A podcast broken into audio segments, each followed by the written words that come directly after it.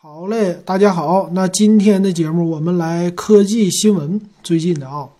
首先第一条的新闻呢，工信部又发新的手机号了，这是给人家五 G 号段来用的啊。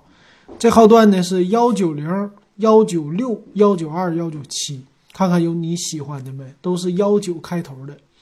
那这号码呢，也跟当年的大哥大那年代九零开头的手机非常的像啊。前面就多了一个一一九零，我们知道那个时候是九零开头的大哥大手机号，到了移动的时候呢，就变成了幺三八开头的了啊。这回呢，幺九系列号段都出来了啊。我们现在有是幺五的号段、幺六的、幺七的、幺八的、幺九的，那现在是幺九的号段。那你喜欢哪个呢？嗯，幺九六可能有人喜欢啊，幺九二差一点。幺九零，我觉得还是不错的啊，听的，啊，到时候看看，这些三个公司、四个公司他们都有这号，嗯，到时候咱们看看吧，能不能买到以后的五 G 号码。好，那第二条的新闻呢是荣耀，他们又发布笔记本电脑了，这是二十二号的事儿啊，前两天的事儿，啊，他们发布的呢是荣耀的 MagicBook。MagicBook 呢出来了，是英特尔版的，英特尔的处理器，i 五的、i 七的，i 五的呢用的是叫一零二幺零 U，呃，i 七的呢是一零五幺零 U，嗯，这两款的处理器做这个升级了啊，也出了呢十六 G 版本的啊，就十六 G 内存。我们知道啊，最近这内存呢降价降的挺猛的。啊，你要是看那网站。我上了一条八个 G 的 DDR 四的二六六六的内存啊，花了一百七十一啊，就不是什么大品牌啊，实权的这种牌子，给我的笔记本就升级了，一下子就升到了十六 G 的内存哈。升完了以后，我也没感觉有什么太大的区别，反正就是便宜嘛，趁这个便宜买一个，组成一个双通道，原来是个单通道，内存颗粒呢，它都是美光的。那我这原版的带的呢，呃，戴尔的笔记本啊，它的原版的是八个 G 的美光的制造商，啊，另外配的一条是十全的制造商，但是呢，他们俩用的颗粒都是美光的哈，频率都是一样的，啊，这两个反正内存是够大的，双通道的性能还是比单通道有那么一点提升的吧。那这机器呢，它也就是升级一个内存，别的方面啊。变化就没什么啊，就原来的外观还是 MagicBook 之前发布的那个样啊，只是给一些喜欢，呃，这属于喜欢这些电脑的用户，喜欢英特尔的用户，另外多一个选择。它配的呢是 MX 二五零的独立显卡，哎，这方面 NV 的英伟达一直没有给这种独立的显卡呀再更新，这更新的差一点哈。那这个 i 七 i 五的处理器呢，都是挺不错的了啊。那它在锐龙版呢也做了升级啊，就是升到了十六 G 的内存。那另外呢，它又发布了一个叫荣耀 MagicBook Pro 版的啊，这个锐龙版专门啊出来一个新的颜色，就是整个机器都是蓝色，它管这个叫魅海星蓝。魅海星蓝这个名儿听起来绕口啊。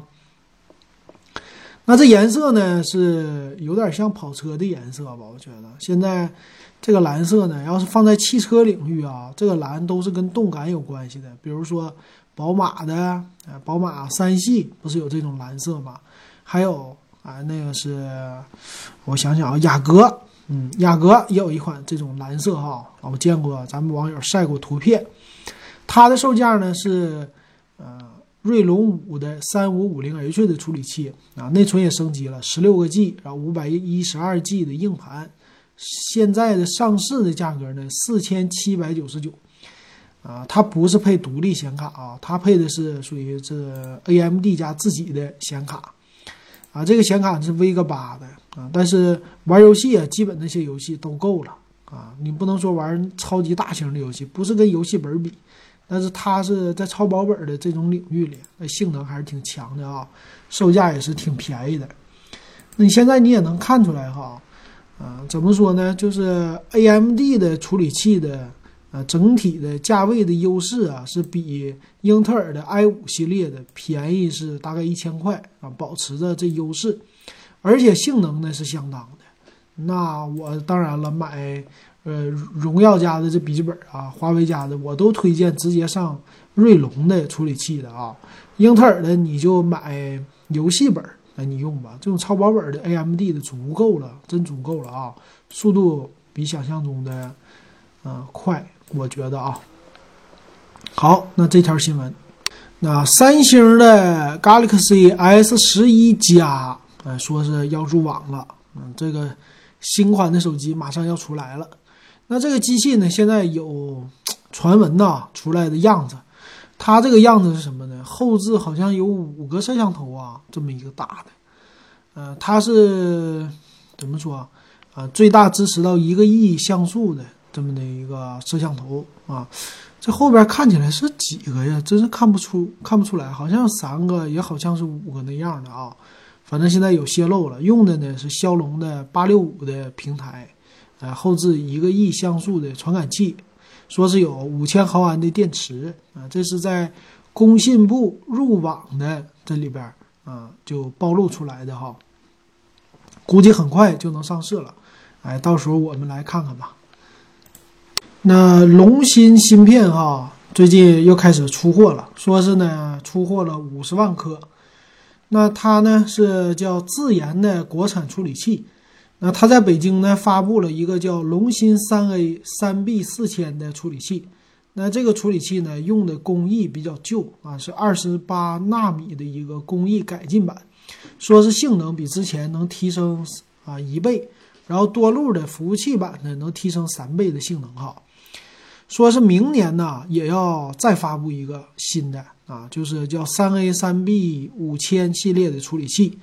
那这个明后年呢，明后年他说出来的时候，主频能达到二点五 G，能达到同期的 AMD 的水平。哎，这里边说的同期很有意思啊，同期是什么呢？当年的啊是二零二零年、二零二一年的 AMD 的水平吗？哎，这个不好说啊，主要是纳米的，呃，工艺上比较弱。说是下一代用的是十二纳米的啊，这么一个芯片技术。反正这个呢，它主要来说不是在消费级的领域啊，它主要是在呃这个叫独立的，在国家层面的，呃，政企呀、安全金融什么的，主要是有自己的一个知识产权的技术。啊，里边呢，它的研发什么的都是自己的东西，那相对于来说，后边的漏洞啊不会被别人利用，啊，作为一个安全的应用啊，会比较好一些哈。当然了，这追赶的时间肯定是要花很长时间的了，不要说啊，我们现在技术这么差啊，这个是拿钱堆出来的哈，那人家也是出来这么多年了，慢慢来改进的，哎，就像汽车启动的时候得有一个啊，那么一个。就是快速增长的，刚开始的时候是肯定是慢的啊，越到后边越快。你可以想象的话，想象就未来的可能龙芯要是继续这么加大投入的话呢，说不定就是有一天能够赶上 AMD 或者英特尔。但是咱们也说，叉八六的处理器未来的市场还大不大呀？这个不好说了哈。主要是 ARM 架构的，这比较嗯比较火现在哈。那又有新手机发布了，哎，今天开始预售，谁呢？诺基亚发布了两款手机啊，这之前在香港已经上市了。它这个呢叫诺基亚的二七二零和八百，这俩呀都算是以前的系列哈，这系列的名儿还是挺嗯挺多的吧？以前二七二零系列呢，它现在都叫复古的机型，二七二零呢是翻盖手机，哎，双屏幕，哎呀。现在一想，好老啊！哈，里边一个内屏二点八寸，外边一个外屏呢一点三寸，都是彩色的了。外屏好像不是彩色的啊。内置的电池非常的小，只有一千五百毫安的电池。那处理器呢，还是骁龙的啊。对你别说它骁龙四系列呀、六系列、七系列、八系列是吧？不是二系列，嗯，骁龙的二零五啊，这系列可能是比较。老一点哈，那主要是用在功能机上，啊，他家他家有自己的操作系统啊，叫开 OS，我怎么怎只能这么念嘛，开 OS，啊。那这个系统呢，对国外的 APP 支持的比较好，但是我看了，对国内来说的话，基本上啊，我们买这个手机，你也就是拿它当个功能机用。在国外，国外呢，它有聊天软件的支持，比如说 WhatsApp，啊，就是 Facebook 收购的那个，在国外就是微信的地位。但是咱们国内呢，微信是没给它开发的啊，那你就不能聊了。但是这个二零五的处理器啊，你要说性能啊，跟之前的什么四系列的低端一点的也能拼一拼啊，其实是具备聊微信的这实力的哈。但没办法啊，在国内没有开发就没有了。那只能当一个情怀机啊，或者老年机这么来用，售价五百九十九，不算是便宜哈，赶上一个低端的小安卓了。那它背面有一个摄像头，摄像头呢两百万像素啊，就是能拍个东西，能扫码，就这样的了。那另外一款就有意思了，另外一款这个诺基亚八百呀，它是三防的手机，哎，这手机难得啊，之前的八系列都是挺贵的哈。啊，这三防三防呢卖的价格是八百九十九，这啊这么一个售价是七九九还八九九啊？我记得好像八九九。那这个手机呢好玩儿，这个手机啊，三防呢说是能达到一点五米水深啊，就是在下边能坚持三三十分钟，然后一点八米的高空跌落到泥地上没有事儿。这测试有意思啊！到泥地上可不是板油啊，你这一点八米摔到板油上，兴许也得坏。哎，它的外形呢就很像一系列啊，就是一零几的那种系列。屏幕呢不太大，但是外边的包裹呀就是比较的啊那种的硬朗的啊。背面也有个摄像头，但是它的包裹都是四个角啊，都是螺丝的那种的感觉哈。说是最长啊，能达到四十三天的一个续航。啊，还有就是叫军规级的认证啊，反正三防手机吧。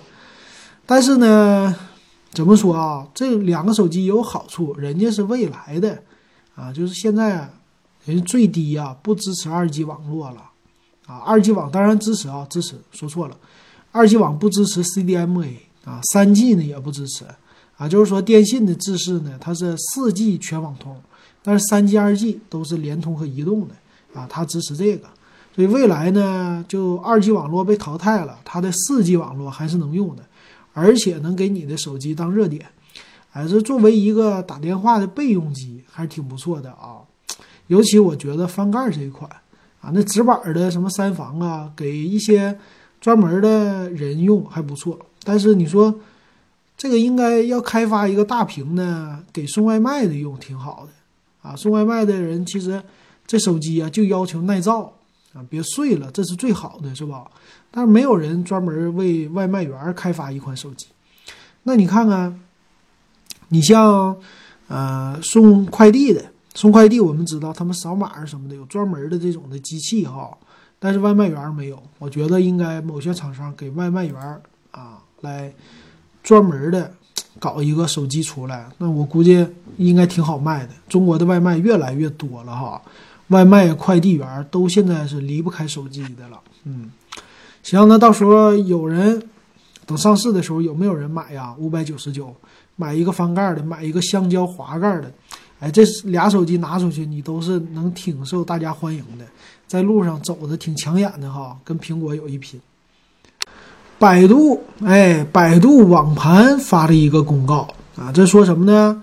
说是长期没有登录的账号，把它的空间将要调整为一百个 G 的存储空间。说是啊，在二零一八年的十二月二十五号到二零一九年的十二月三十一号期间，从来没有登录过百度网盘的用户，哎，它的两 T 的免费存储空间将自动从一月一号调整为一百个 G。哎，如果是存储文件超过一百个 G 啊，只支持下载。和访问啊，已存储的文件就没法再存新文件了，也就是说不给你删除哈。那这个东西呢，也可以看成就是慢慢的它来缩减空间了，但是还行啊，百度没有关闭，这就不错了啊。这网盘这个技术呢，你也不要真以为人家真划了两个 T 的空间给你，这只是两个 T 的使用权在表面上的，实际他们的服务器啊，你用多少，人家服务器才用多少，慢慢扩容就行了。而且你的所有的文件对百度来说那是透明的啊，这些文件它肯定是有一个哈希值的啊，也就是说它独立的这么一个算是它的唯一的身份证嘛。然后你上传的文件它都会进行比对啊，如果两个一样的文件，那它存一个就够了，这服务器里不会是说啊你存一个电影，他存一个电影，你们都存在百度啊这个网盘上了。啊百度网盘有一千万用户，啊，都有一个同一个电影，那百度存一千万次，那不会这么傻的啊，人家就会存一次啊，就在一个上边，然后大家只要下载同一份文件就完事儿了啊，这样的话就比较节省空间，这是它的，然后上传的时候比较快，秒传啊，就是等于说给你一个链接就行了啊，是这样的哈，啊，关于苹果的消息呢，是一直没有断过。苹果刚刚发布了 iPhone 十一之后呢，哎，又有人开始意淫了啊，说这苹果的 iPhone 十二又要出来了。哎呀，现在的这些消息真是遍地的都是消息啊，那我们就不能太相信他们。但是呢，最近有一个消息是说，明年的啊，这个叫什么 iPhone 十一 SE 啊什么的也好，怎么说吧，反正是 SE 版本的，就更便宜的手机可能会曝光出来。呃，那个样子呢？我看了一下哈，就好像是，呃，iPhone 四或者 iPhone 五 S 那个手机比较，呃，比较硬朗的这种的边框和 iPhone 八的结合啊，或者说 iPhone 叉的一个结合。前面呢 iPhone 叉的那种样子，但是两边呢就是边框的位置哈，是 iPhone 五 S 或者四的那种的平角的，不是那么圆滑的样子。说完售价，哎，有说两千多的，有说三千多的，有说五千多的。我估计啊，真的要是出 SE 版本的手机，还是得五千多块钱，不可能太便宜的哈。啊，反正现在这样的曝光的太多了，都是刷流量的，蹭流量的啊，这苹果的流量。那最近小米家呢，它也正式的上了一个他们的电子书啊。就是咱们知道的 Kindle 金读啊，亚马逊的电子书。这次呢，小米家推出的是多看电子书啊。之前是众筹的模式推出，现在呢已经正式的推出了哈。哎呀，这个多看电子书呢，可以说要是喜欢多看阅读的小伙伴啊，哎呀，期待多少年了？可能得期待五六年，甚至七八年，甚至十年的时间了啊。一直大家都希望多看能出来一个类似 Kindle 的这种电子书，啊，为什么呢？啊，主要来说呢，多看家有自己的 Kindle 的系统，他家最开始的时候啊，你可以把你的 Kindle 啊刷成是多看的系统，啊，当年的多看刷出来的这种电子书的系统啊，非常的好用啊，它支持的呢比呃之前的 Kindle 的系统更好。啊，支持的文件更多，而且方式呢更适合咱们国内用户吧，而且能双系统来切换，所以大家就觉得呢，要是多看出一个电子书，那肯定是和 Kindle 有一拼的啊。他们家本来就已经有这系统了嘛，只是发布一个硬件就 OK 了。但没想到呢，这多看呐一直都是好事多磨呀，啊，等到现在才推出啊。那现在呢，它卖的价格是五百九十九块钱。啊，它跟同价位的 Kindle 相比呢，它有一个好处，就是它有一个啊背后的阅读灯，它不像 Kindle，Kindle 的话低配版是没有背光的嘛，啊，它这个是加入背光，就等于说国产比较良心的，然后有一个四核的处理器，一个 G 的运行的内存，啊，是这种电子的墨水屏，它呢和 Kindle 比较像的是，也是有简洁的外观啊，它没有什么实体的按键。啊，也就是一个这种屏幕按键就行了，但接口呢比 Kindle 高一点，是用的 Type C 的接口，啊，支持背光有好处嘛？啊，支持了背光之后，晚上看书啊什么的，哎就好了。我手里边有一台 Kindle 的触屏版吧，是最后的这种的了啊，啊，最后一代吧，当时花了四百多块钱买的，哎，现在都在那儿吃灰了。那这个呢，它也是啊。有多看的系统的话，一呢，它就可以用多看的，就现在的叫小米的阅读的，啊，这个是书库了啊，它有很多现在的电子书。我也发现咱们国内啊，现在这些电子书的，呃，市场越来越大了啊，而且小米家的阅读系列呢，也推出了会员功能啊，也就是说一年两百块钱你就可以随便的看书了，和呃亚马逊的电子书啊，其实整个的这书城越来越像了，所以它的体验好一些，而且对于格式的支持更多啊，什么 TXT 啊、EPUB 呀、PDF 这些格式啊，它都支持，而且还能重排。而 WPS 呢，它也支持啊，就是 Office 系列的文档，它都可以给你放进去，也可以帮你呢重排啊。这个很适合国内的用户。国内的呢，你说网上随便下载的电子书，别管正版盗版吧，啊，这样的书籍直接往里边一扔就可以阅读了哈，所以很适合这种国内的情况。那五九九的价格呢，我觉得也不算是特别的贵吧哈。啊，要买同样的话，Kindle 的话也得花个六七百，相对于来说还是挺有市场的哈。那但是呢，我现在习惯用手机来阅读了啊，我觉得它这个时候出的有点晚了啊，就是我不是太太喜欢了。我可能现在用手机的阅读的软件已经非常多了，而且都免费，我可能用的那个用的更多啊。这个的话可能就是情怀了哈。那微软呢，在国内啊推出了它最新的叫 Xbox 无障碍控制器国行版，啊，这个东西呢，在国外早就上市了啊，最近国内啊推出了，价格呢七百九十九块钱。它最大的特色呢，主要是给一些呃残疾人士也能够来玩 Xbox 的游戏。那它这个主要是什么呢？就是比较大的一个控制板。那这个控制板呢，它是有啊。啊，就是有点像咱们的键盘，小键盘那么大的哈。那它的最大特色呢，就是按钮大啊，这按钮是巨大的啊，不是一般的大哈，差不多咱们一个鼠标那么大的一个按钮。那它呢，好处是什么呢？而帮助障碍人士哎可以来使用。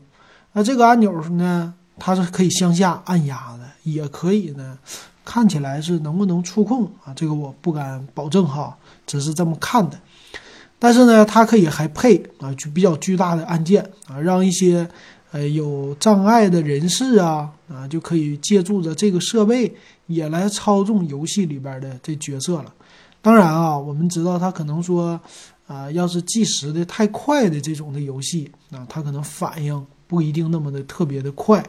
但是呢，一些简单的游戏，比如说 RPG 啊，还有其他这些游戏啊，哎，它就可以玩了。所以这个还是人性化的一方面哈。那正好让我联想到前两天看的啊，那是什么状告的一个，这算是盲人吧？啊，盲人状告的银行啊，说是盲人不能开信用卡啊。这盲人不能开信用卡原因是什么呢？因为他们。呃，眼睛看不见，看不见的话，这卡片上不是有，呃，这个数字吗？背面不是有那信息吗？啊，可能会泄露啊，所以不让残疾人开卡，所以他就给银行告了。告了以后呢，呃，最后终审，银行是法院是判这位残疾人士啊，就是盲人，他胜诉啊，说银行必须给他开卡，然后就人家就报道了嘛。这新闻报道了，报道以后说是国外的，啊，有一些专门的推出的 A P P 啊，手机银行或者推出的别的这些功能，来帮助辅助残疾人也可以用信用卡。那在国内呢，好一点的是，你虽然没有这个，国内的就咱们说盲人朋友啊，还可以用支付宝、花呗啊、京东的白条啊这些还是能用的哈。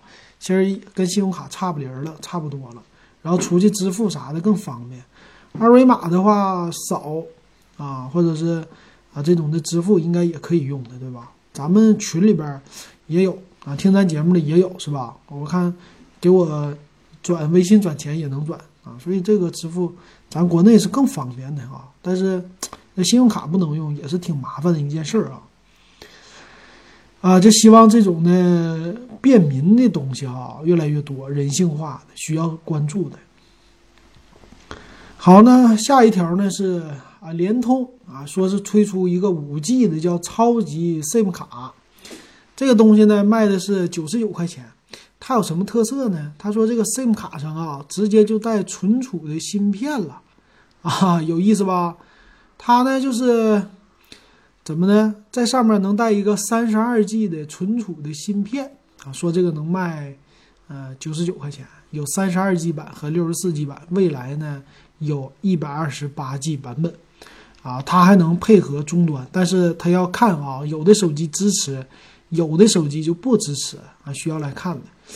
我看看这个情况主要是怎么用啊？它这里说呢，可以适配。叫单 nano 卡加 nano 卡的，就是说双 nano 卡槽的，啊，很多的三卡槽的用户对这个不太感冒吧？